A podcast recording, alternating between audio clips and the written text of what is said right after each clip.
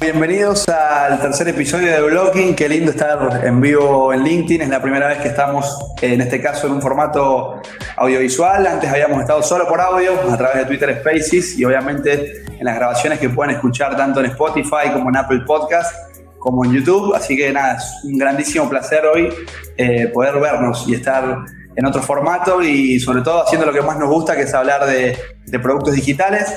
Eh, ya tuvimos eh, dos episodios previamente. En el primero de los casos pudimos conocer la historia de Turismo City. Empezamos por Argentina, hablando de, bueno, este metabuscador, esta plataforma de turismo que empezó un metabuscador y que hoy tiene más de 7 millones de usuarios por mes.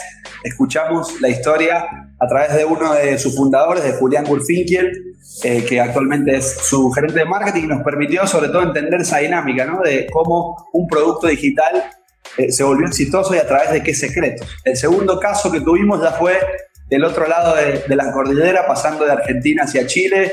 Pudimos conversar con Jonathan Araneda, el director de producto de Justo, una plataforma de food tech que está haciendo eh, un gran trabajo, no solamente en Chile, sino también en otros lugares de la región como en México y en Perú. Y hoy tenemos el privilegio de poder irnos hacia México, de seguir visitando y viajando por toda Latinoamérica para en este caso tener a Bitso, que hoy por hoy, digamos, es mucho más que un exchange y seguramente hoy vamos a aprender mucho sobre de qué se trata Bitso, pero sí podemos decir que es una plataforma eh, y que hoy es digamos, la, primera plataforma cripto que se volvió un unicornio en, América Latina, con lo cual va a ser un grandísimo desafío poder justamente hacer lo que hace este podcast, que es poder hacer el recorrido inverso desde un producto digital exitoso, esa ingeniería inversa para poder hacer ese deblocking, ¿no? Y tratar de entender cuáles son los secretos que lo llevaron a ser hoy uno de los productos digitales más populares en México. Así es que voy a primero presentar a un co-conductor invitado que tenemos hoy antes de ir directamente con el invitado y con el referente de Bitso que vamos a tener hoy para presentar a, un amigo, a Martín Vivas, que hoy está eh, desde Buenos Aires. Hola Tincho, ¿cómo andás? Bienvenido. Ah, todo bien, gracias, gracias por la invitación. Buenísimo. Bueno, no, un placer. Gracias a vos por sumarte y bueno, eh, vamos a, me dijo Tincho que él, siempre es muy humilde y que lo presente con, la mayor humildad posible. Voy a tratar de, cumplir esa, esa, tesis, Tincho. Pero bueno, la verdad es que Martín tiene un, recorrido enorme, sobre todo en Internet, ¿no? Como siempre nos gusta conversar con él. Eh, viene trabajando en Internet desde los 90. Imagínense que eso es muchísima experiencia, muchísimo recorrido y muchísima sabiduría eh, trabajando en, productos digitales, ¿no? Eh, y particularmente has tenido un recorrido, Tincho, sobre todo aprendiendo mucho sobre productos, sobre negocios, sobre startups, solamente por, eh, por, simplificar, digamos, un poco toda tu, extensa trayectoria, lo voy a hacer en, en dos touch points precisos, que son uno como director de F6S, una de las plataformas que ha movido miles de startups en los últimos años en todo, en todo el mundo, como director para Latinoamérica y también como constructor de la comunidad, como mentor y como facilitador de muchos programas del programa Texar de Google. Eh, seguramente vos puedes sumarlo y, contarlo mucho mejor, pero son dos grandes estrellas que, están buenísimo comentarlas para, para todos los que están del otro lado. Sí, ahí, bueno, un, poco como decís, o sea, arranqué eh, en los 90 como, como diseñador, eh, como la parte de lo que hoy es transformación digital, digamos, tratando de subir empresas a, a Internet y rápido pudimos sí construir a las, primeras comunidades, algunas como Palermo Valley que fueron iniciales para, América Latina. Eso nos llevó a, tener contacto con la comunidad de Google y desarrollar todo el trabajo eh, para, colaborar en, lo que tiene que ver con la comunidad de Google, primero la de desarrolladores y después la de expertos.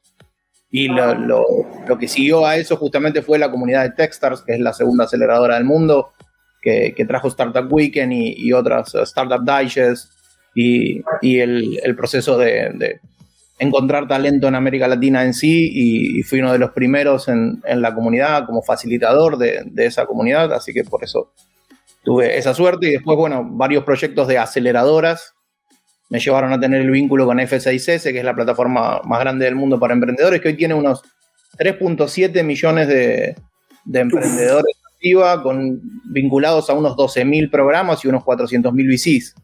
Entonces, en, en, cuanto a lo que se mueve en el mundo a través de la plataforma, es, es una de las más importantes.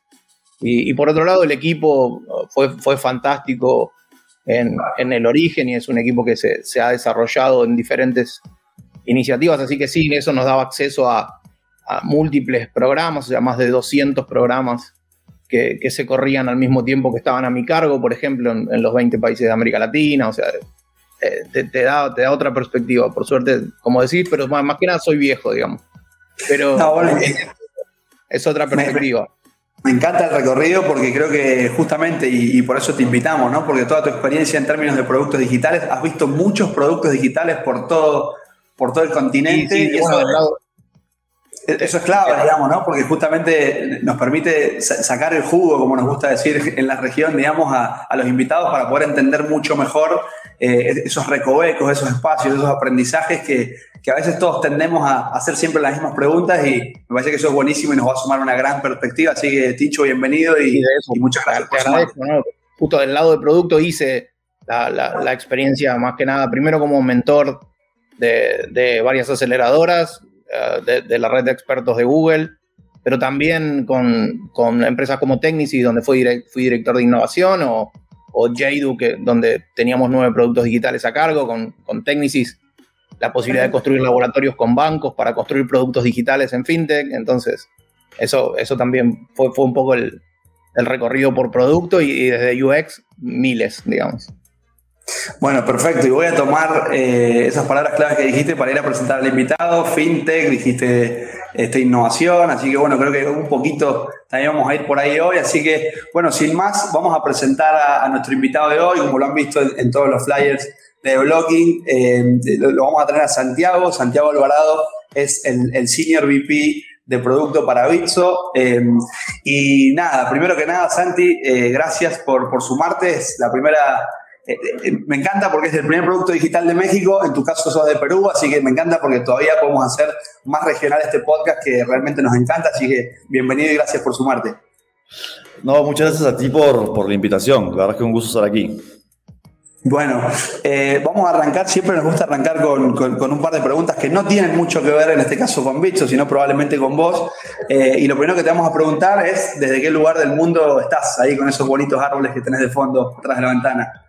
O sea, para empezar, es, es, una ilusión óptica, porque es un árbol que está atrás mío y el resto son todos, los edificios, un árbol enorme. Eh, pero estoy en Ciudad de México.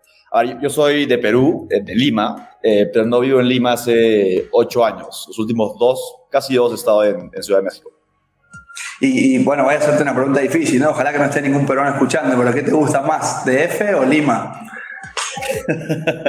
Esa pregunta es controversial. Eh, Lima tiene muchas cosas que extraño mucho y cada vez que voy, eh, la verdad es que la paso súper bien, ¿no? Para empezar, estás al costado del mar. Eh, pocas capitales en el mundo están al lado del mar. Entonces, si, si te gusta algún tipo de deporte de mar, como el surf, la verdad es que es inmejorable. la comida, soy muy orgulloso de la, de la comida peruana. y bueno, gran parte de mi familia está ahí, ¿no? Entonces, creo que sí le tengo mucho apego. Ahora, para el, contexto en el que estoy ahora, eh, creo que Ciudad de México es probablemente, por lo menos del lado hispanohablante de Latinoamérica, eh, el mercado más grande para, para startups, ¿no? Entonces hace sentido estar aquí. Buenísimo. Eh, si la tecnología no existiera, ¿en qué trabajarías? ¿Alguna vez te lo preguntaste? sí, me lo pregunto hasta ahora, ¿no? ¿qué, ¿qué, es lo que más me gustaría hacer? Creo que algo que, que siempre trato de, de, usar como filtro es si estoy en un lugar donde estoy generando impacto de algún tipo, ¿no? Eh, creo que en el caso, em, digamos, de la tecnología, eh, da la escala que estos productos pueden tomar y, cuánto pueden revolucionar eh, hasta industrias enteras, me tiene bastante enganchado, ¿no? Particularmente en este caso, toda la tecnología de blockchain y cripto, em, creo que es súper potente y quizás regresando a lo que decía Tincho de haber participado en, eh, en los, eh, digamos, orígenes del Internet en los noventas, yo pensaría que esta es, ya, creo que la única otra vez que tenemos una tecnología así de potente, ¿no? Entonces creo que estoy en un lugar eh, bastante interesante, dinámico, con muchas como, oportunidades para generar impacto. Buenísimo, buenísimo. Entonces, no, podrías responder con facilidad si hubiese sido arquitecto, ingeniero, chef o alguna de las otras cosas, digamos, ¿no? Bueno, de hecho soy ingeniero civil. Eh, bueno. Y, y, lo que, o sea, yo originalmente quería estudiar física pura, eh, pero al final creo que mi padre me convenció de estudiar ingeniería civil, que es como la aplicación práctica de la física. Eh, porque digamos era mucho más fácil entender como cuál es el uso práctico de, de, esa carrera, pero te diría que en el fondo las ciencias me gustan mucho. Bueno, qué buen punto, ¿no? Un, ingeniero civil construyendo en la blockchain. Qué bonita analogía para empezar el podcast. Las otras dos rompehielos te las dejo, Tincho, que, que, que, las puedas hacer vos directamente. No, a mí me, me gustaría saber un poco cuál, cuáles son tus, uh, tus superpoderes. No sé si tenga alguno, honestamente. Eh, pero, o sea, hace, hace relativamente poco estuve hablando con una, con una persona que me dio una analogía que se me hizo muy, eh, muy interesante. Y me dijo que, por ejemplo, hay personas que tienen la capacidad de entender como tendencias, cómo se puede ver el futuro, pero les cuesta como entender cuál es la secuencia de pasos que uno tiene que seguir para llegar a esa visión de futuro, ¿no? Y la analogía que usó era como cuando tú comienzas a armar un rompecabezas, la forma de hacerlo es normalmente entender cuáles son los bordes de rompecabezas, ¿no? Y luego es mucho más fácil llenar el resto. Creo que si, si tuviese que decir cuál es mi superpoder, aunque claramente eh, con la humildad del caso, te diría que creo que es, encontrar esas piezas del borde. el marco. exacto. Eh, por aquí van los, los tiros, ¿no? Eh, buenísimo. Y súper útil para, tu rol. Exacto. Que mi rol en gran medida es, mucho alrededor de entender eh, qué es lo que necesita nuestro cliente objetivo y en qué secuencia ir haciendo las cosas, ¿no? Y priorizar. Genial. Y otra, otra para romper el hielo breve es, ¿qué, crees que la gente de tecnología, la gente de nuestra industria, todavía no sabe de vos? Uy, todavía no sabe de vos. Eh, bueno, que participé en la carrera más larga de balsas del mundo, según el récord Guinness. Uf, oh, bien. Esa es una historia para el final, ¿eh? Podemos dejar eso. Sí, sí, sí. Es para otro podcast, Bueno, no, pero nos puedes contar 30 segundos más, ¿no? Cuando, es la más larga, eh, eh, eh, ¿en, qué medición? ¿En tiempo? ¿En distancia? uy, buena pregunta. Pensaría que es tiempo, porque son, son tres días y es por el Amazonas. De hecho, uno comienza eh, arriba arriba en el Amazonas y termina en, en Iquitos, en una balsa que uno se tiene que construir con ocho troncos. Esa es la regla. O sea, no tienes que armar, es parte de la carrera, y después tienes que remar hasta, hasta Iquitos. bueno, probablemente ahí un MVP no alcance, digamos, ¿no? por ahí los amigos peruanos me van a desmentir, pero creo que Paul Bragiel también, un inversor de Silicon Valley, creo que participó de algo, algo similar. Sí, bueno, es una carrera que sucede cada cierto tiempo, ¿no? No ha sido una vez. Muy, muy interesante. Sí, sí, la verdad que sí, dan ganas de repreguntar, pero bueno, como se dice en la televisión argentina, el tiempo es tirano, ¿no? Así que vamos a, ir río adentro, justamente tomando la analogía, para empezar a, desgranar todo lo que tiene que ver con Bitso. Así que, Santi, primero, eh, la pregunta genérica, pero muy importante por ahí para todo aquel que no conozca Bitso en distintas partes de Latinoamérica, es ¿quién usa Bitso y por qué? Sí, mira, y, y esa es una pregunta que, o sea, nosotros, uno esperaría que que, que la deberíamos tener como extremadamente clara, ¿no? Pero la verdad es que el proceso de, de ir entendiendo eh, cuál es el cliente objetivo, cuáles son los, digamos, subsegmentos de clientes a los que uno quiere servir, es un proceso iterativo, ¿no? A pesar de que uno tiene una, una buena visión de quiénes son, este, la verdad es que tenemos, eh, digamos, segmentos de cliente, eh, digamos, core, y ahí como algunos adyacentes a esto, ¿no? Entonces, la forma simple de explicarlo, te diría que son dos. Tenemos toda una división que es el mundo retail, ¿no? Individuos, y toda otra parte que es el mundo institucional, que son empresas. Eh, desde el lado eh, retail, el, el, segmento principal que nos usa es lo que nosotros llamamos el Alex User Persona. Y esta es una persona que eh, suele, o sea, uno que tiene mucha curiosidad por la tecnología, eh, quiere realmente pasar por todo un proceso de aprendizaje porque es un apasionado, quiere proteger su, su riqueza contra la devaluación este, o la inflación en su país. Eh, y generalmente es una persona bastante cosmopolita en el sentido que eh, opera en el mundo, ¿no? O sea, que tiene que pagar servicios del extranjero, recibir pagos, em, y, para eso Bitso es una solución genial, ¿no? Entonces, digamos que tiene todo este elemento alrededor de inversión y protección de riqueza, y este otro elemento más transaccional eh, global. Y luego, en el lado eh, institucional, tenemos dos grandes segmentos. Eh, podría haber un tercero, pero hay toda una parte que, que es alrededor de, de, pagos internacionales o cross-border payments. Entonces ahí tenemos ya sea a remesadores, pensemos en Western Union o MoneyGram, que se conectan a nuestras APIs y usan nuestra infraestructura para mover dinero entre país A y país B. También tenemos eh, eh, importadores y exportadores que nos usan como una cuenta global de tesorería, ¿no? Entonces ellos le pagan a sus proveedores en China, Estados Unidos, Europa, eh, o reciben pagos de sus clientes en extranjeros también, en extranjero a través de, nosotros. y finalmente un producto nuevo que estamos sacando, que, es, que está dirigido a, a fintechs y bancos, para que también usen nuestra infraestructura para ofrecerles servicios de compra y venta de criptomoneda a su base de usuarios. Bien, perfecto. La categorización.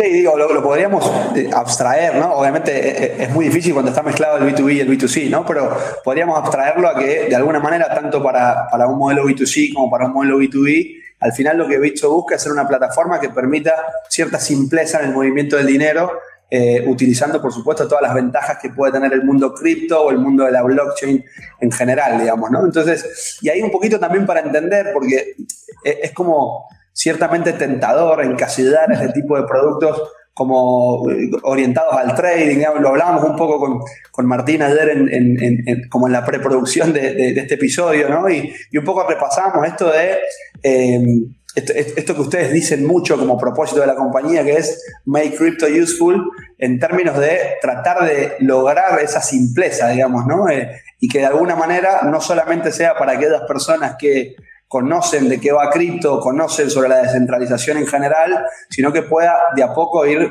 rompiendo barreras, rompiendo límites y convirtiéndose en una herramienta un poco más general o más masiva, digamos, ¿no? ¿Podría interpretarse así también? Sí, o sea, de hecho, eh, esa es justamente la parte que a mí se me hace más interesante de, de Bitso. Eh, como decía, nuestra misión es Make Crypto Useful y nuestra como tesis central es que podemos construir mejores servicios financieros de lo que puede hacerlo el, digamos, la, industria tradicional, porque las estamos construyendo sobre esta nueva base que es blockchain, cripto, web3, ¿no? Eh, ahora, el, el, o sea, lo, otro que viene eh, implícito en la misión es que Bitso está bastante más interesado en los casos de uso que, que para los cuales esta tecnología es 10 veces mejor de lo que existe en el, en el digamos, eh, sistema tradicional, más que el caso de uso de inversión especulativa, ¿no? Que no tiene nada de malo y creo que la inversión especulativa ha hecho lo que le ha dado mucha atracción y le ha dado la escala que hoy en día tiene, digamos, la industria cripto, pero en el caso latinoamericano, a diferencia de mercados más desarrollados, donde ya hay servicios financieros más desarrollados, hay ineficiencias muy, muy fundamentales en Latinoamérica. Entonces, nosotros creemos que, em, que Latinoamérica como región está muy bien posicionada como para leapfrog, mejoras incrementales en el sistema tradicional eh, y, y, como liderar la adopción de cripto para, para armar su vida financiera, ¿no? Este, entonces, algunos casos de uso donde, donde eh, digamos, cripto eh, es considerablemente mejor, es para todo este movimiento de, cross-border payments y flujo de dinero, eh, digamos, usando dinero globalmente, ¿no? Eh, y de hecho, la, mi primera interacción con cripto no fue para invertir, fue por desesperación con el sistema financiero tradicional. Fue tratando, yo trabajé un, un tiempo en Chile, quería mandar mi dinero a, a Perú y tratar de hacerlo a través de mi banco, no voy a decir cuál. Eh, y, ahí en, en, esto que se llama como Swift Limbo, ¿no? Que no, nadie te puede decir dónde está tu dinero, no sabes cuánto eh, te van a cobrar en comisiones. Eh, y resulta que después de siete días llegó el dinero y me habían cobrado como 150 dólares algo por ahí. Me pareció inaceptable. Entonces lo que hice fue abrir una cuenta en, en un exchange en Chile, es lo mismo en Perú. Compré Bitcoin, lo mandé a, al exchange peruano y lo vendí por soles peruanos me tomó 10 minutos, una fracción del costo. Eh, pero la razón por la que cuento esta historia es porque tú decías lo importante que es la experiencia de usuario para que estos productos tengan adopción, ¿no es cierto? Entonces, a pesar de que fue súper empoderante poder hacer eso eh, de esta forma, eh, pues todavía es un poco eh, intimidante, ¿no? Sobre todo para alguien que no conoce la tecnología. ¿Qué, cosa es Bitcoin? ¿Qué significa una, un Bitcoin address? ¿Cómo muevo mi dinero? Entonces, mucho de la tesis de Bitso es poder justamente poder simplificar esa experiencia de usuario para que la gente pueda eh, recibir el valor de cripto sin tener que pasar por todas las complejidades que tiene la tecnología, los temas de seguridad, etcétera, ¿no? Pero bueno, me parece buenísimo. Sí, Tincho, dale, dale vos. No, digo, justo le, iba a preguntar, digo, por ahí te, llevo para otro lado, pero ahí Santiago, digo, por ahí las, las dos uh, barreras más importantes que tiene América Latina en ese sentido es la primera la regulación y la segunda el modelo mental del usuario. Sí. ¿Cómo lo... Mira, o sea, sigue, o sea, definitivamente los dos temas son súper importantes, ¿no? Pero a la vez están vinculados, porque hay un tema de confianza y de seguridad que, que viene con la regulación, ¿no es cierto?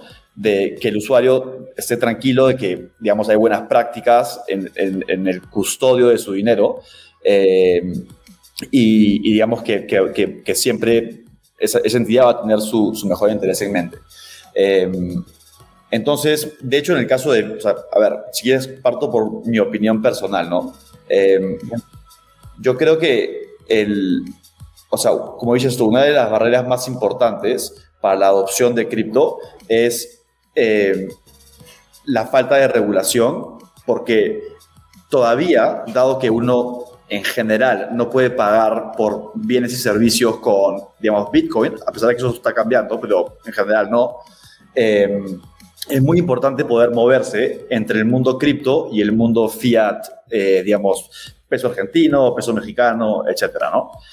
Y para hacer eso muy bien, es importante estar regulado, porque tienes que ser participante del sistema financiero local.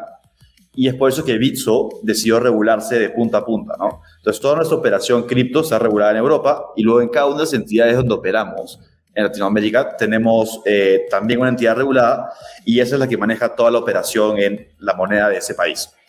Eh, y dado que estamos totalmente regulados, sabemos cómo hacer Know Your Customer, eh, AML, tenemos procesos de continuidad de negocios, etcétera, ¿no? Y eso hace que podamos tener estos muy buenos partnerships con bancos y también con los reguladores. Entonces, una de las funciones más importantes que Bitso hace para la industria es ser este puente entre el mundo fiat y el mundo cripto, ¿no? Eh, ahora, la razón por la que nos regulamos en Europa es porque no había regulación cripto en Latinoamérica. Entonces hay este vacío que es un problema. Eh, y, la, pero la regulación va a venir. la pregunta es si es regulación buena o mala, si es regulación que permite que no, que no frena la innovación, pero mantiene la seguridad de los clientes. ¿no? Creo que esa es la pregunta clave y creo que nosotros como Bitso eh, nos sentimos bastante responsables de poder tener esas conversaciones con los reguladores para que entiendan cómo se puede usar esa tecnología de forma eh, segura y que sea un beneficio para, para la sociedad, ¿no? Bueno, qué, desafío, ¿no? Para combinar las dos cosas, porque digo, no, hay, no, es posible casi tener casos de uso reales donde se puedan ir a, modelos de, uso del dinero en un formato tradicional sin regulación, digamos, ¿no? Eh, entonces es como un, desafío enorme para ustedes para poder mantener esa, e, e, ese doble objetivo, tanto de poder eh, estar regulados como también de poder mantener esa confidencialidad o esa privacidad del manejo del dinero del cliente o del usuario en este caso en, distintos lugares del mundo donde pueda tener su dinero en un formato tradicional o en un formato eh, cripto, ¿no? Así que eh, claramente es un desafío importante que me imagino que, que, en algún punto hasta puede generarles alguna especie como, como de conflicto entre qué priorizar, ¿no? Bueno, o sea, exactamente. Al final eso es una decisión como eh, estratégica de negocio, porque a ver, estar regulado tiene un costo, ¿no? Hay, equipos de personas, hay procesos, hay, reportes que hacer. Em, entonces, definitivamente es un costo organizacional no menor. Nosotros pensamos que el retorno sobre ese costo, esa inversión, es, es, mucho más alto en el sentido de generar mucho más confianza con, con los clientes que, que, hoy en día em, atendemos. Y esto es, o sea, se hace súper evidente particularmente cuando hablamos del negocio eh, institucional, donde muchos de estos clientes no eh, interactuarían con nosotros si es que no estuviésemos regulados y tengamos y podamos dar las garantías que les damos. Claro, absolutamente. Ahí me gustaría eh, retomar el, punto de los casos de uso, ¿no? porque sigo pensando que por ahí quizás del otro lado alguien puede seguir quedando lejano, ¿no? escuchando conceptos sueltos que por ahí para nosotros son naturales, porque obviamente sabemos qué es lo que es Bitso, ¿no? Pero me gustaría empezar a tratar eh, casos de uso puntuales, ¿no? Y, creo que lo que explica un poco la historia de Bicho, lo que uno puede encontrar en internet, si empieza a googlear cómo empezó todo hace un poco menos de 10 años, eh, empezó eh, con, remesas, ¿no? Con este caso de uso recontra importante en América Latina y que tiene un arraigo tan cultural y tan fuerte en esta relación entre Estados Unidos y México, ¿no? Donde se da esa situación donde muchísimos mexicanos cruzan la frontera a Estados Unidos para trabajar y para encontrar oportunidades y después quieren, por ejemplo, ayudar a su familia o enviar dinero para afrontar pagos locales que siguen teniendo en, su país nativo y de repente tenían que enviar el, dinero de maneras tradicionales como se habrán hecho durante décadas, me imagino, ¿no? Eh, y que apareció Bitso como, como, como, una luz ahí y empezó a generar ese caso de uso que les permitió absorber muchísimos usuarios. Me encantaría profundizar, Santi, en ese, en, ese caso de uso puntual que me parece que tiene un, peso muy importante para lo que empezó siendo Bitso y cómo ha evolucionado en el tiempo. Claro.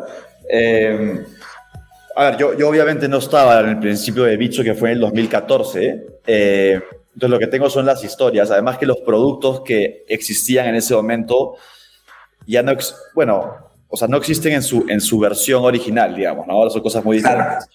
Pero... Eh, Sí, como dices, efectivamente el primer caso de uso fue usar eh, esta tecnología, específicamente Bitcoin, para, para, para poder eh, habilitar que personas manden dinero eh, de vuelta a México, ¿no? Estados Unidos a México, que es el corredor de remesas más grande del mundo por volumen. Y entonces esa fue su, la primera iteración. Ahora, para esa primera iteración se tuvieron que construir una serie de capacidades, como este tema de, tener el, on y off ramp del mundo fiat de peso mexicano a la parte de, Bitcoin, que fue fundamental para la ola que llegó después, que fue la de inversiones. ¿no? Y eso fue lo que realmente catapultó a Bitso eh, a, otra escala, a otra dimensión de negocio. Em, entonces, yo te diría que hay, como en todas las cosas, hay mucho de estar en el lugar correcto, en el momento correcto y con las capacidades correctas, ¿no?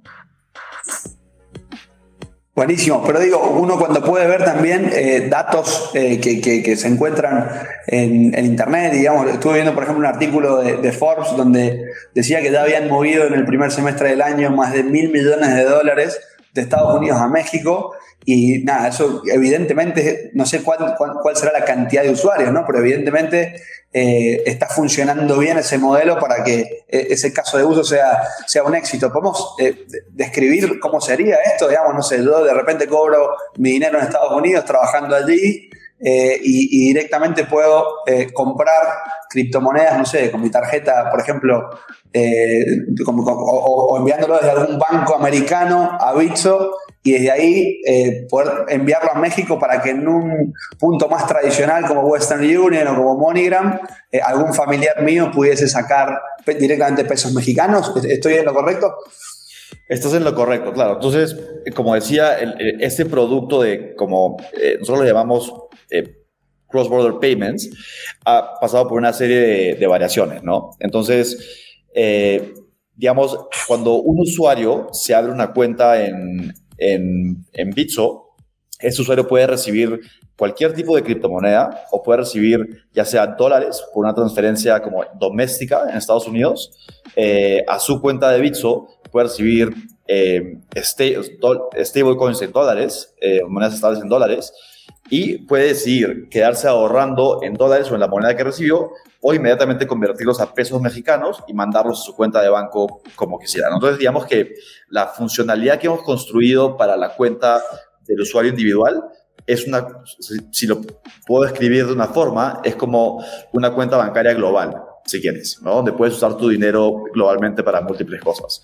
Ahora, nosotros, al, punto que, que mencionas de los mil millones, eh, de hecho, el negocio que hoy en día crece más rápido en Bitso es el negocio institucional y específicamente la parte de cross-border payments para el negocio institucional.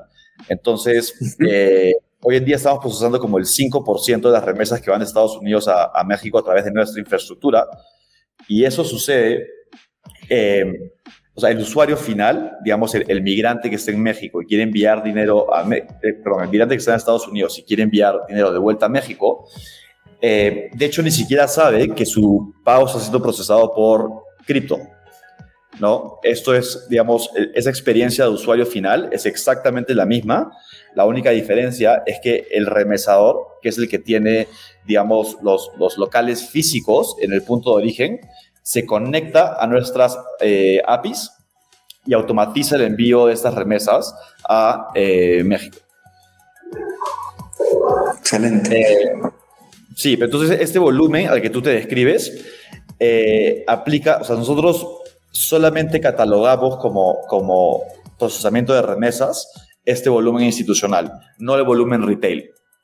Eh, el volumen de la cuenta individual, digamos, hay, suceden remesas y movimiento de dinero entre, entre países, pero no la, no la traqueamos o la catalogamos como, como remesas. Perfecto.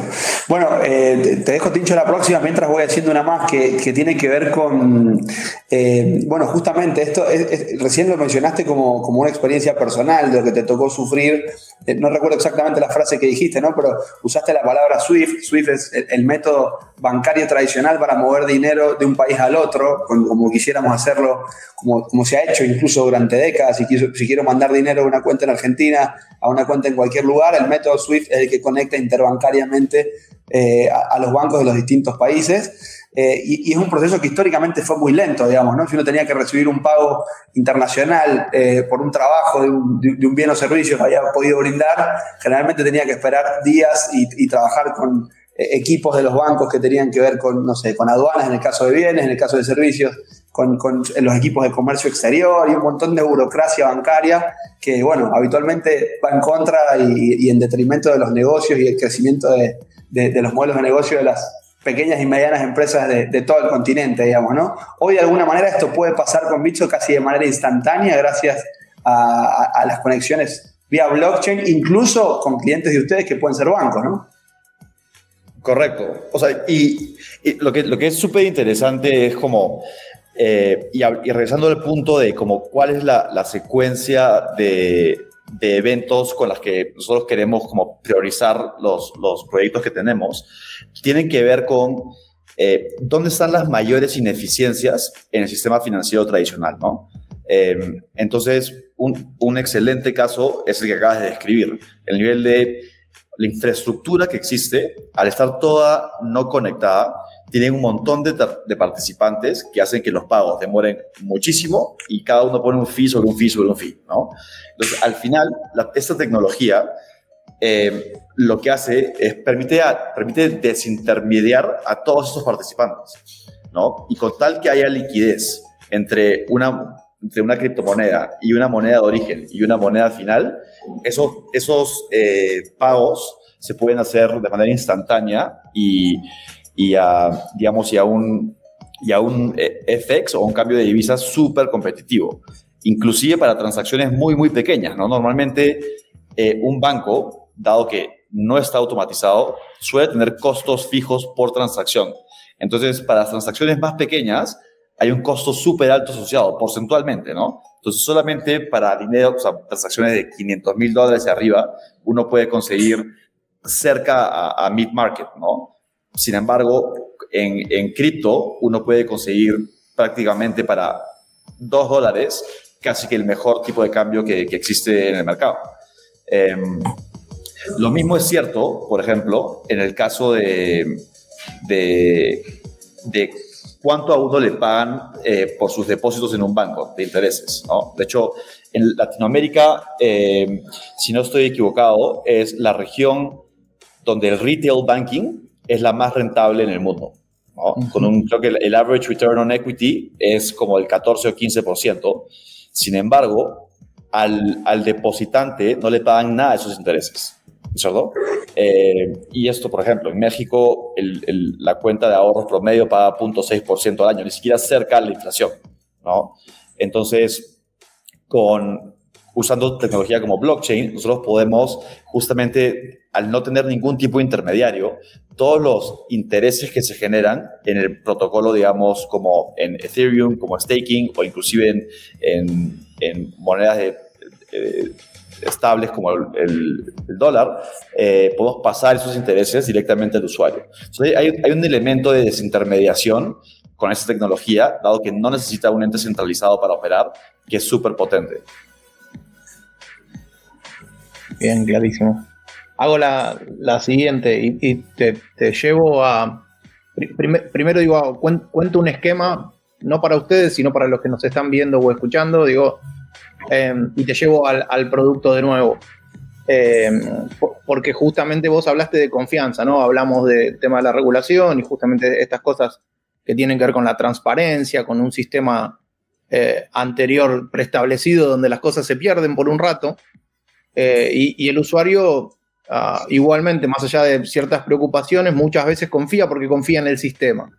Entonces, te, llevo ahí desde el lado del producto a la, confianza, porque Ah, le, cuento a la audiencia, muchas veces el comportamiento, la cultura de una empresa, lo que uno hace realmente, eh, no es el, fiel reflejo de lo que el cliente percibe, ¿no? O sea, el construir ese, ese esquema de, ese espejo de juicio de valor, tiene que ver con construir confianza en el, en el cliente. Porque muchas veces el mismo, el mismo efecto o la, el mismo acto para una compañía con un juicio de valor positivo puede ser algo súper positivo y el mismo acto con un juicio de valor eh, negativo de la compañía puede ser percibido como algo negativo. Entonces, en ese esquema, digo, que te toca en el día a día liderar producto, digo, ¿cómo, cómo están trabajando desde el lado del producto el, esquema de reforzar confianza, ¿no? Eh, contanos un poco, ¿es, ¿es por transparencia? ¿Es por la, explicación, simplificar la explicación, eh, es, por, por, seguir el flujo, digo, no te quiero dar demasiada letra, pero te, quiero escuchar a vos. Te digo, ¿cómo, ¿cómo estás haciendo hoy desde producto? ¿Cuál es la estrategia? ¿O cuáles son las, las características del producto, las features básicamente que te están llevando a construir confianza con el cliente? Claro, es una excelente pregunta y no... Y, y, también creo que es un proceso, no, no digo que, que, lo estemos haciendo siempre, siempre bien, ¿no? Pero creo que lo más importante es al final como entregar lo que uno promete y que el cliente sepa que si algo eh, sucede mal, nosotros vamos a tener su mejor interés en mente, ¿no? Y eso se demuestra en, las acciones, no solamente de cómo construimos producto, sino que si algo sale mal, como pasa en cualquier eh, lugar, pues la respuesta siempre va a tener como, como primer criterio que es lo mejor para el cliente, ¿no? Y esas son las, cosas que, que, creo que más generan confianza en, en, el público. De hecho, o sea, el punto de em, cuando suceden cosas malas y hay una buena respuesta de la empresa, pasa en Bitso que la gente como toma un screenshot y lo publica en, sus redes sociales, ¿no? Como muy orgulloso, como tuve un wow moment, ¿no? Em, entonces, creo que tener ese, ese foco en, en como empatizar con el cliente y por lo que está pasando es algo que es fundamental, ¿no? Fundamental, desde el customer experience. Exacto, y hay, muchas cosas que, bueno, se pierden en el camino, pero, eh, pero siempre tratamos de entender, o sea, de, recolectar la mayor cantidad de información sobre cómo el cliente interactúa con nuestros productos y los problemas o cosas buenas que recibe el producto de múltiples fuentes, ¿no? Por ejemplo, una, una muy buena es eh, el equipo de Customer Support, que también tratamos de que, se vuelva muy eh, customer-centric y, y product-centric porque también podemos conseguir mucho feedback que informa nuestro roadmap a partir de esas interacciones que los clientes tienen con, con Customer Support. Genial. Buenísimo. Quiero, sí, Tincho, completa ahí, completa ahí vamos a, no, no, te, dejaba, te dejaba, hermano, al contrario. Ah, no, no, no te quería interrumpir. Bueno, nada, los problemas del delay a veces nos, nos hacen ir los dos a la vez. No, lo que te quería preguntar, Santi, es, eh, bueno, ustedes particularmente están eh, no solamente en México, ¿no? Por supuesto que nosotros cuando referenciamos a Bitso con México porque se fundó en México, porque tuvo su origen en las remesas y, que, y porque buena componente de su equipo de management y, su equipo en general está en México, pero tienen eh, el, producto en otros lugares de, Latinoamérica, digamos, ¿no? Nosotros, por ejemplo, en Argentina lo tenemos, donde eh, creo que la semana pasada lanzaron, por ejemplo, los pagos con QR como un nuevo feature de la app para poder utilizar justamente todos esos fondos que uno tenga, tenga en Bitso en cualquiera de las monedas, sea cripto, stablecoins o lo que sea, eh, poder directamente pagar con, con, QR interoperable, digamos, ¿no? Funcionalidades como esta en particular, digo, sin, sin, hablar de, Argentina eh, en específicamente, digamos, ¿no? Pero ustedes tienen que tratar de lograr eh, mantener cierta innovación, porque uno puede ver eh, que bueno, por supuesto, Bitso no es el único producto del segmento, especialmente en B2C, donde cada vez hay más competencia, eh, y, donde se puede ver que hay como una una matriz general o transversal que se podría tener en cuenta en América Latina con Argentina, por ejemplo, con, con inflación muy alta en los últimos años, pero con un patrón de inflación que ya no es solo de Argentina, que empieza a aparecer en rates, bueno, para ustedes en otros países mucho más saludables, digamos, ¿no? Pero inflación al fin donde empieza a aparecer ese, ese malestar o esa preocupación del usuario por cuidar su dinero, eso que decías al principio, y eso eh, aparece como un patrón general, pero también hay especificidades de cada mercado donde además hay competidores distintos. En un abordaje como el de ustedes, de querer estar pisando fuerte en toda la región, ¿qué tipo de dinámica de producto llevan día a día para poder estar pendientes de cómo va evolucionando cada mercado, de mantener el propósito firme transversalmente y, y demás? Me imagino que no debe ser un desafío fácil. Bueno, me da curiosidad sobre cómo pueden llevar ese proceso. Sí, es, una excelente pregunta y, definitivamente tiene, varios retos, ¿no? Em, entonces, sí, Bicho está en, México, que hoy por hoy sigue siendo nuestro mercado principal eh, en actividad, si quieres. Luego, luego tenemos Argentina, Colombia y, Brasil.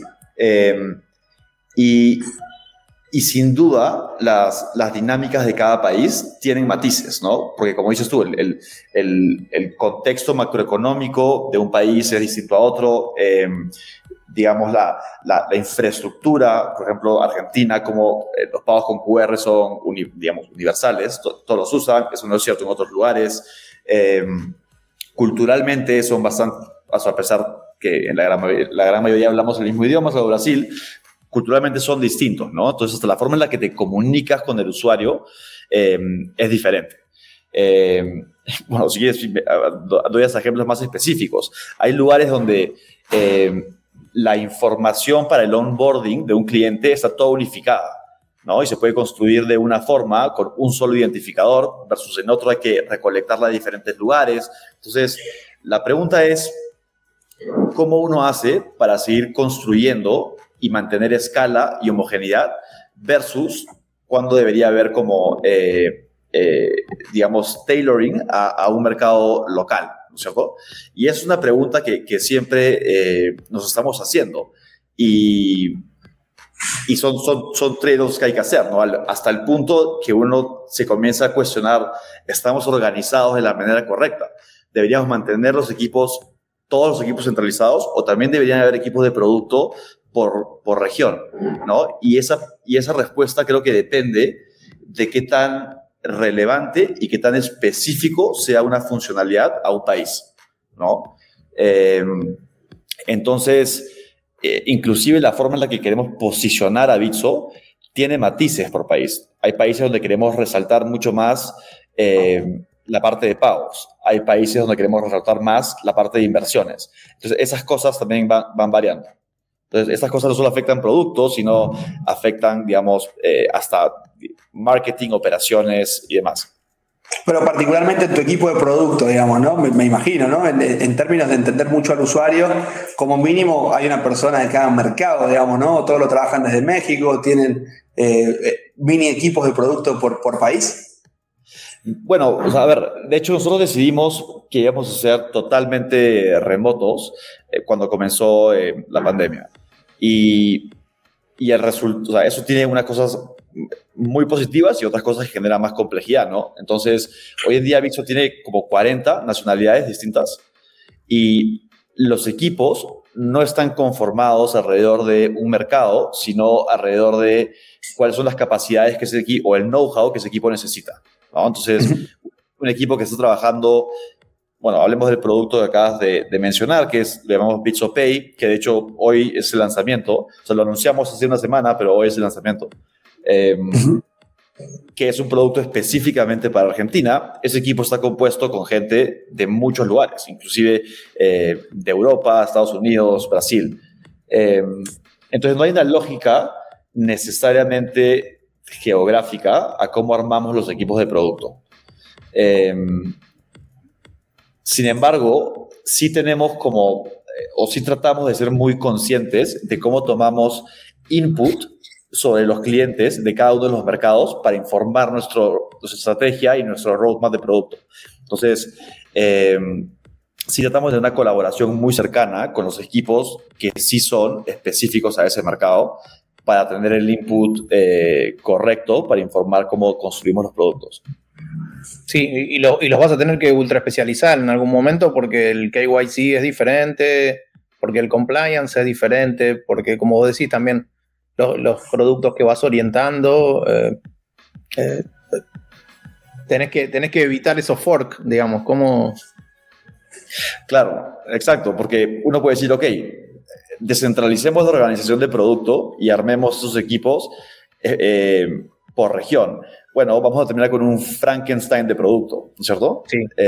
entonces, ¿cómo uno maneja ese, ese balance entre centralizar, construir para escala, mantener homogeneidad y consistencia en una buena experiencia de usuario, buenas prácticas, versus poder entregar valor dado las condiciones locales que tiene cada mercado. Sí, sí, e-, evitar el, eso, bueno, por ahí el sistema plataforma, ahí te sirve plataforma de servicios y múltiples productos sobre plataforma. Eh, pero bueno, va a ser interesante cuando llegues a ese punto, ¿no? Que eh, algunas cosas se vuelven inevitables, ¿no? Pero sí es algo que pensamos mucho, ¿no? Porque, eh, eh, digamos, a, medida que tienes como más funcionalidad y más productos y en, más lugares, el, la complejidad de la, digamos, del, sistema sobre el cual se construyó Bitso incrementa exponencialmente. Entonces, tenemos que comenzar a construir estas capas de abstracción entre ciertos sistemas clave, que son que no los tocamos mucho, y como los elementos que están más cerca del cliente.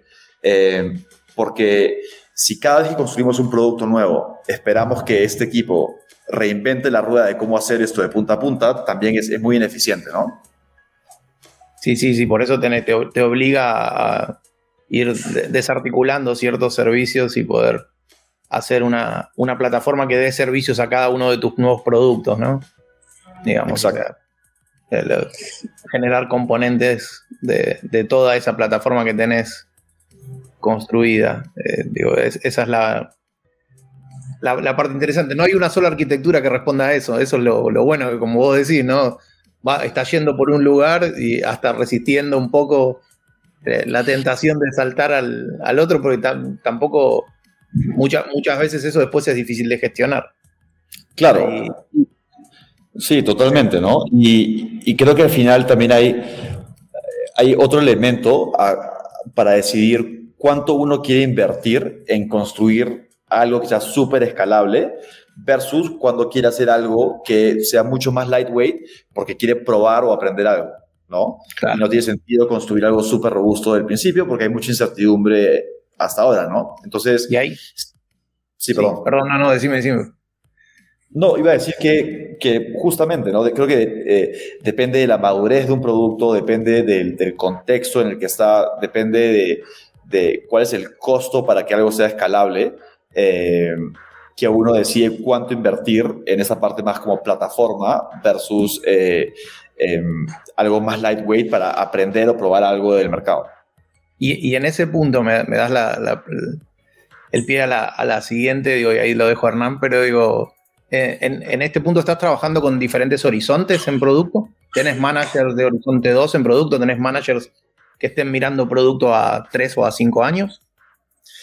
O sea, a ver, lo que, lo que tenemos es eh, un, un, master plan estratégico de, de, qué es lo que queremos hacer, ¿no? Que es como, ok, tenemos una, una misión y cuáles son las, cuál es la secuencia correcta de cosas a construir para llegar a esa, a esa misión, ¿no? Eh, y es muy parecido al, al master plan de Tesla, que no sé si lo han leído, que, se, que se me hace muy útil, ¿no? Donde, donde digamos, Oye, o sea, en, el momento que comenzaron, no, había, no había absolutamente nada eh, en la industria de vehículos eléctricos y tenían que estar totalmente verticalmente integrados. ¿no? Toda la cadena de valor tenía que estar dentro de Tesla porque no había proveedores, no había el ecosistema.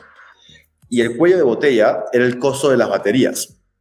Entonces lo que dijeron hacer es, vamos a ir a market, vamos a vender un vehículo eh, súper caro, a un segmento que, que, está dispuesto a pagarlo porque, porque no solamente le gusta este tipo de, de auto eléctrico, sino que es como eh, eh, ambientalmente consciente. Y vamos a usar los ingresos para fondear el, el RD las baterías, bajar el precio y después nos vamos a un vehículo más market. ¿no? Es un poco la misma forma en la que, la que lo estamos pensando en Bitso, donde hoy en día hay casos de uso y segmentos de clientes donde obviamente esto es mucho mejor para ellos, ¿no? Mm. Entonces queremos enfocarnos en ellos. Pero nuestra visión es que al final eh, cripto y, bueno, Bitso eh, reemplace en gran medida el sistema financiero eh, en Latinoamérica, ¿no? Ahí queremos llegar.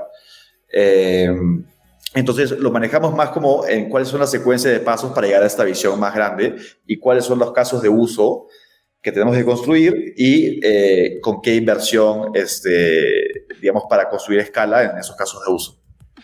Perfecto. No, y, para sumar también a lo que decían recién, ¿no? De, esto de tratar de no armar un Frankenstein que, que termine siendo como poniendo la, la, especificidad de cada mercado y que no sea algo riesgoso, versus también la importancia que tiene eh, eh, el negocio, digamos, ¿no? Siempre aparece el negocio a golpear la puerta o a sentarse a la mesa para tratar de entender dónde implica un desafío adicional, digamos, ¿no? Y hay veces que a lo mejor eh, entiendo que por ahí desde el purismo de producto, desde el purismo de una metodología, eh, uno se tienta a hacer algo lo más ordenado posible, pero a veces es muy difícil eh, resistirse ante la presión o, la tendencia que puede generar una oportunidad de negocio en un mercado en particular, algún espacio que deja algún competidor, y esos momentos donde hay que hacer algo, bueno, como justo dijiste recién, ¿no? Como quizás algo más MVP, algo más light y no tan orientado a la metodología perfecta, ¿no? Sí, o sea, pero yo creo que, que es un error pensar en que la estrategia del negocio está desconectada de la estrategia de producto. Esas dos cosas tienen que estar directamente eh, vinculadas, ¿no? Porque si no, simplemente estas tensiones van a existir siempre y no vamos a, a, llegar a donde queremos llegar como, como negocio. Em, entonces, creo, creo que esas dos cosas tienen que estar muy bien vinculadas. Y de hecho te diría que muchos de los productos digitales que han sido más exitosos parten de una innovación de, de modelo de negocio, de hecho. ¿no? Entonces, un, ejemplo eh, perfecto es el modelo de Salesforce y cómo pudo eh, ser disruptivo a partir del modelo subscription-based versus lo que vendía Oracle con estos proyectos enormes donde uno tenía que pagar eh, por, por un proyecto ad hoc casi, ¿no? Y casi creando la categoría, ¿no? Del software como servicio. Exacto. Y la innovación principal, que luego permite eh, fondear más innovación, en mi opinión, es alrededor del modelo de negocio, donde uno se alinea mucho mejor entre la compañía, los intereses de la compañía y los intereses del cliente. Entonces, cuando llegas a ese momento es cuando, digamos, es mucho más fácil innovar y, y todo está alineado. Particularmente sobre la innovación. Eh, y, bueno, sobre. Hay, una pregunta que ha sido recurrente en los dos episodios anteriores y que es algo que también nos gusta desde Blogging preguntárselo a todos los invitados, casi como un comodín, que es que, particularmente todos los que estamos en producto, todo el tiempo estamos escuchando acerca de del famoso MVP, ¿no? Y pareciera que casi para todo se puede hacer un MVP. Y sin embargo, en la medida que, que, una empresa va creciendo y va construyendo una marca y ya deja de ser el mismo prestigio que se pone en juego, eh, digo, como aquella frase de Reid Hoffman que, que, citaba por ahí nuestro entrevistado número uno, de que si el producto no te da un poco de vergüenza, no, no, es un MVP o lo estás lanzando un poco tarde, lo cual es absolutamente cierto, quizás para una startup, eh, pero digo, en, un producto de la escala que ya tiene Bitso, quizás no tener el suficiente cuidado puede provocar una pérdida demasiado grande, digamos. Entonces, ahí digo, en, tu rol específicamente como, como Senior VP de producto, qué desafío el tratar de no perder esa esencia, esa innovación, pero a la vez tratar de no eh, generar un problema, ¿no? Sí, y es una excelente pregunta y creo que que la respuesta a la que nosotros estamos llegando en Bitso es una más donde no, no hay un one size fits all, ¿no? Entonces, depende de qué sistemas y producto uno quiera tocar, depende del approach que, que deberías hacer, ¿no es cierto? Entonces, eh, si es como una parte muy, muy core de la experiencia de usuario, pues uno tiene que tener mucho más cuidado. Es algo que, que que podría arriesgar que se pierdan fondos de clientes, pues hay que ser muy cuidadosos en cómo se hace uno. Y hay otras partes del stack tecnológico donde uno puede ser más, como dices tú, este, arriesgado, ¿no? Eh, y, creo que tratamos de mantener mucho esa lógica donde, donde uno eh, tiene que que, digamos, evaluar cuál es el trade-off entre la velocidad de sacar algo versus el riesgo que tomamos en no tener como que todo perfectamente, eh, digamos, revisado, ¿no? Absolutamente. Tincho, ¿algo para sumar en ese, en ese aspecto?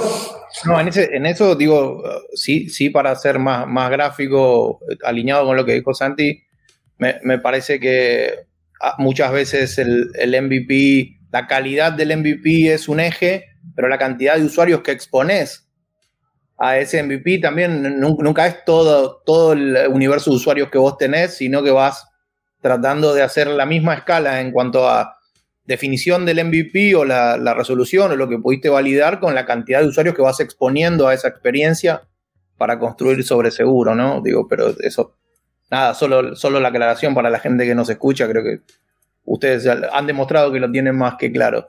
Eh, Absolutamente. 100%, de acuerdo.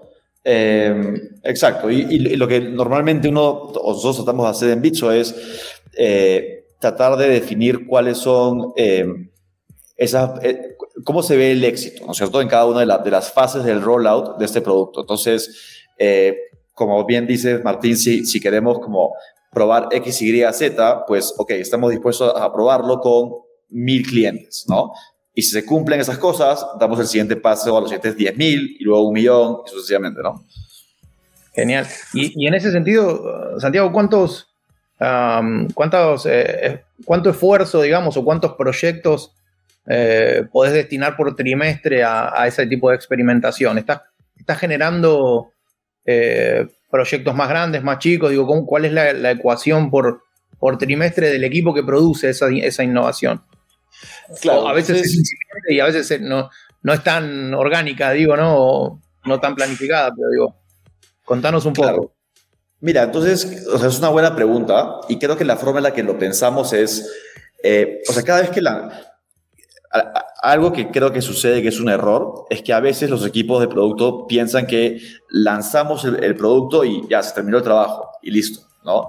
Y hay todo un proceso de iteración para realmente llegar a, tener un producto que sea mágico para el usuario. Eso, eso, toma mucho, mucho trabajo y tiempo y la forma de hacerlo es justamente con la que dices, ¿no? Iterando con experimentos, puedes hacer A-B testing y diferentes cosas para informar como por qué camino deberías ir y, en dónde te deberías enfocar para llegar los, a los resultados que, eh, que quieres, ¿no? Entonces, te diría que depende del tipo de producto, el ratio de experimentación es más o menos alto por el nivel de incertidumbre que tiene. Hay productos donde tenemos como mucho product market fit y mucha claridad de por qué es valioso y ahí nos dedicamos mucho más a escalarlo versus hay otros equipos donde todavía eh, la experiencia de usuario eh, sigue cambiando mucho hasta encontrar lo que consideremos que es product market fit, donde vale la pena ponerle gasolina para escalar, ¿no?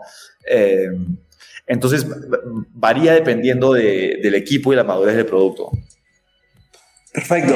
Eh, me gustaría preguntarte, Santi, en, tu día, ¿no? Te levantas a la mañana, ¿cuáles son las tres o cuatro métricas eh, que, son las primeras que mirás, ¿no? Como, como cuando uno lee el diario a la mañana para saber qué está pasando en su ciudad, en el mundo o en donde sea. ¿Cuáles son las cosas que vos mirás para mirar cómo está Bicho y cómo está tu equipo? Mira, yo, o sea, la, la principal que veo es lo que nosotros llamamos Assets on Platform, ¿no? Y Assets on Platform es básicamente la cantidad de, eh, de dinero que tenemos en custodia de nuestros clientes. Y hay, una como métricas secundarias como eh, Assets on Platform en promedio por clientes. La razón por la que esa es la principal es porque consideramos que es la mejor, el mejor proxy de valor creado para el cliente. Es decir, mientras más alto sea el, los assets on platform o el dinero que tenemos en nuestros clientes, más confían en nosotros, más están usando nuestros productos, tenemos un porcentaje más grande de su vida financiera, etcétera. ¿no? Entonces, esa es como la principal que, que, vemos. Y, luego hay una serie de métricas, eh, digamos, alrededor del el número de clientes activos que tenemos y sucesivamente, pero te diría que esa es la, la principal para el negocio retail. Luego, en el lado B2B, la principal es volumen procesado. Eh, Bien diría que son las dos, las dos, que, las dos principales que miro. No, y que digo, en un B2C es bastante lógico, en, un B2C es manejo de dinero, ¿no? Contra más dinero propio el, cliente esté confiando depositar en la plataforma, está más directamente asociado a la confianza que tiene eh, eh, en la marca, ¿no? En Bitso en este caso.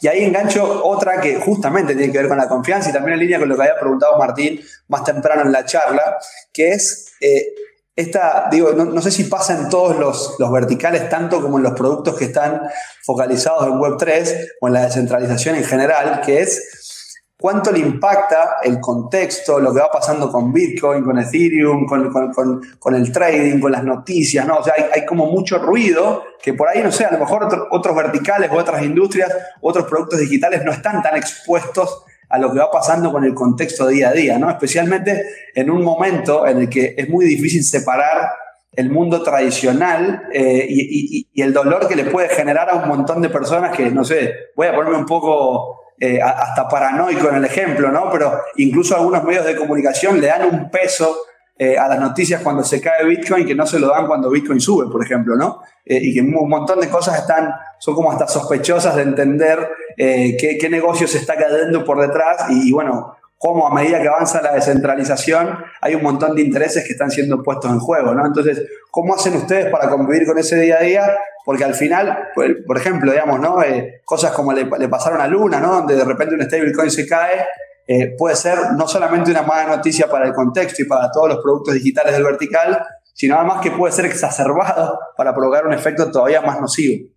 Sí, sin duda, ¿no? Y, muchas de estas narrativas son como eh, self-fulfilling, ¿no? Es decir, pasa algo, a la gente le da miedo, entonces se va más dinero y se, vuelve peor. O sea, son ciclos viciosos que pasan. Bueno, yo imagino que Martín puede también contar mucho cómo fue la experiencia de los 90 con el Internet, ¿no? Em, y, pero, pero a ver, regresando al, punto, creo que es, digamos, el mundo cripto es un mundo... Eh, donde el, ratio de innovación es extremadamente acelerado, ¿no?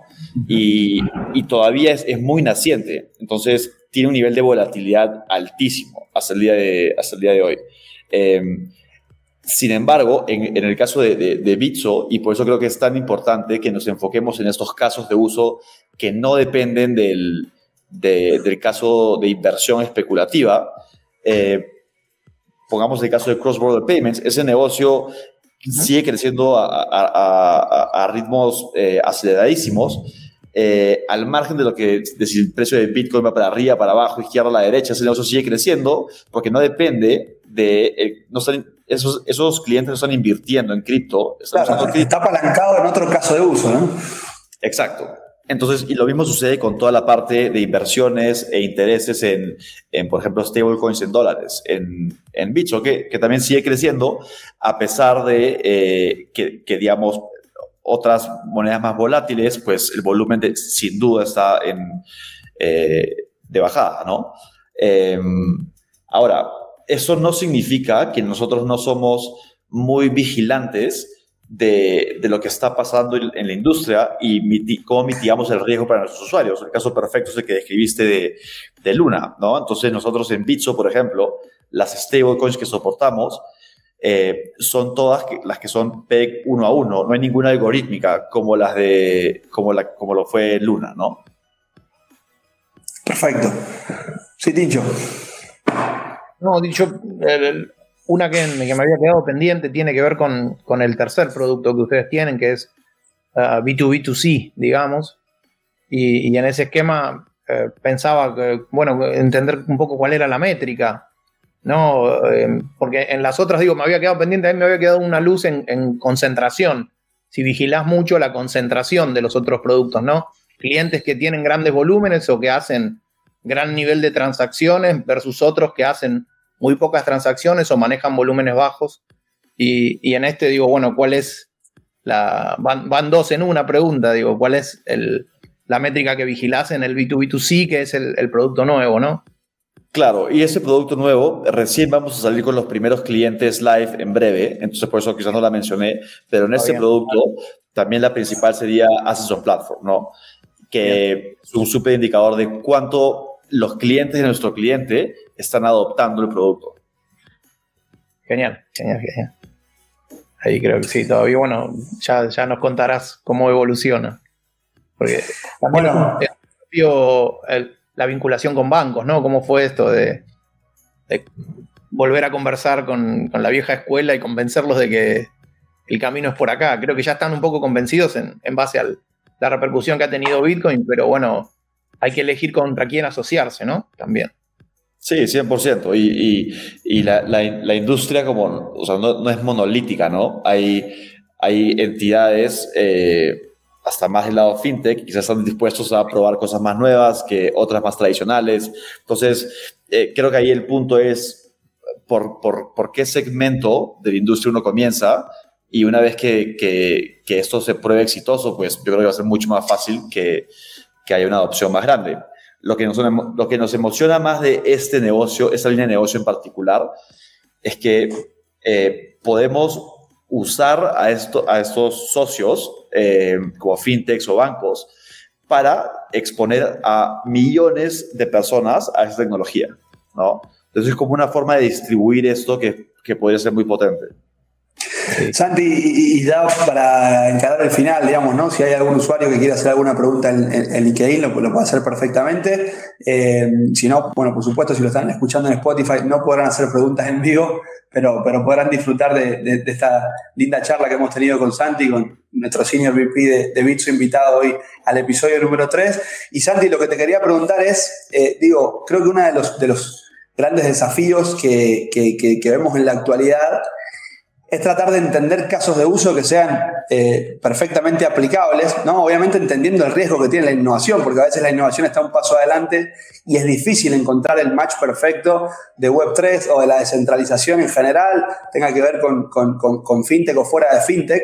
Eh, y, está bueno, digamos, casos como el de ustedes, porque uno puede encontrar casos de uso muy particulares de la vida cotidiana para, tener como excusa blockchain, la Web3, la descentralización, en un momento en el que pareciera que hay NFTs para todo, digamos, ¿no? Donde cualquier cosa puede estar en la blockchain y a veces pareciera en Internet un poco hasta exagerado, ¿no? O al menos desde mi punto de vista, este, es, mi opinión, donde hay como cierta exacerbación de los NFTs o de la Web3 en general. Entonces ahí lo que te quiero preguntar es, ¿qué otros productos, aparte de Bits, o qué buenos casos de uso venís viendo en, en esta industria o en otras que te parezcan buenos eh, para el uso de la descentralización. Mira, o sea, a, mí, lo que se me hace muy interesante es esta idea que, o sea, digamos, Web 1 era más como eh, solamente write, ¿no? Era de una entidad centralizada, distribuía contenido como America Online, eh, pues una versión del internet, internet, curada hacia un usuario, ¿no? Después es Web2, que es como read y write, donde se descentraliza como tanto el contenido que se pone como el consumo de contenido.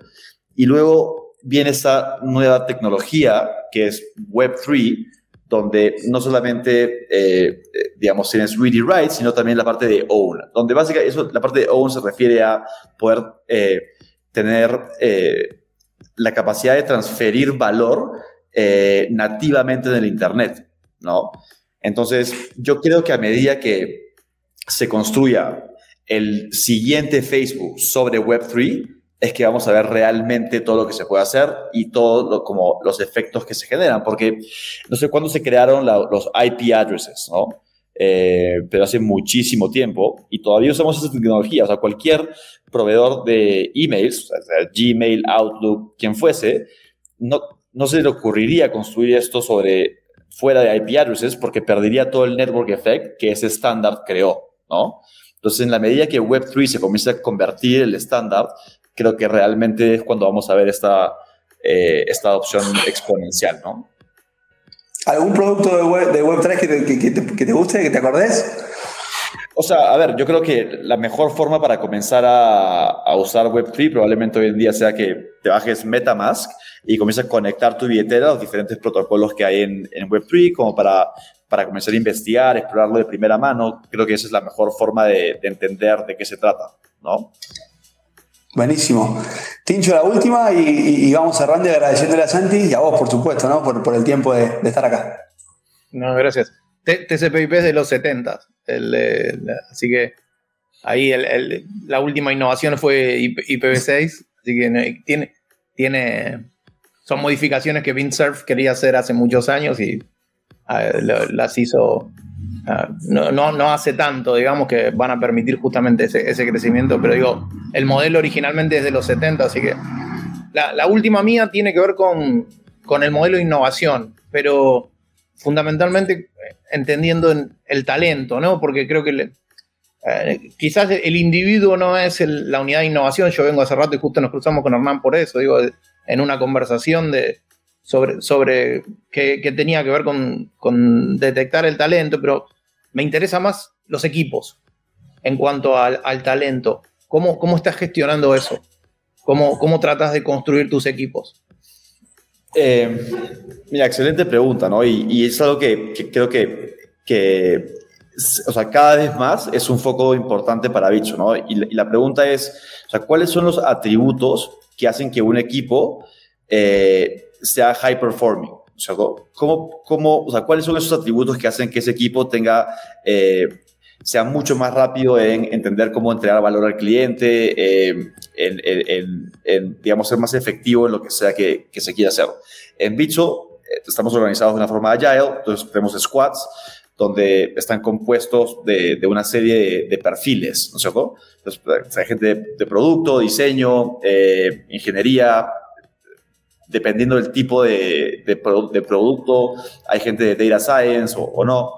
Em, entonces creo que hay, hay, un, o sea, hay un elemento de cómo uno cura un equipo para que tenga todas las capacidades, em, digamos, más, si quieres, técnicas para poder hacer el trabajo y a la misma vez que tenga la, la diferencia de opiniones para que sea innovador, ¿no?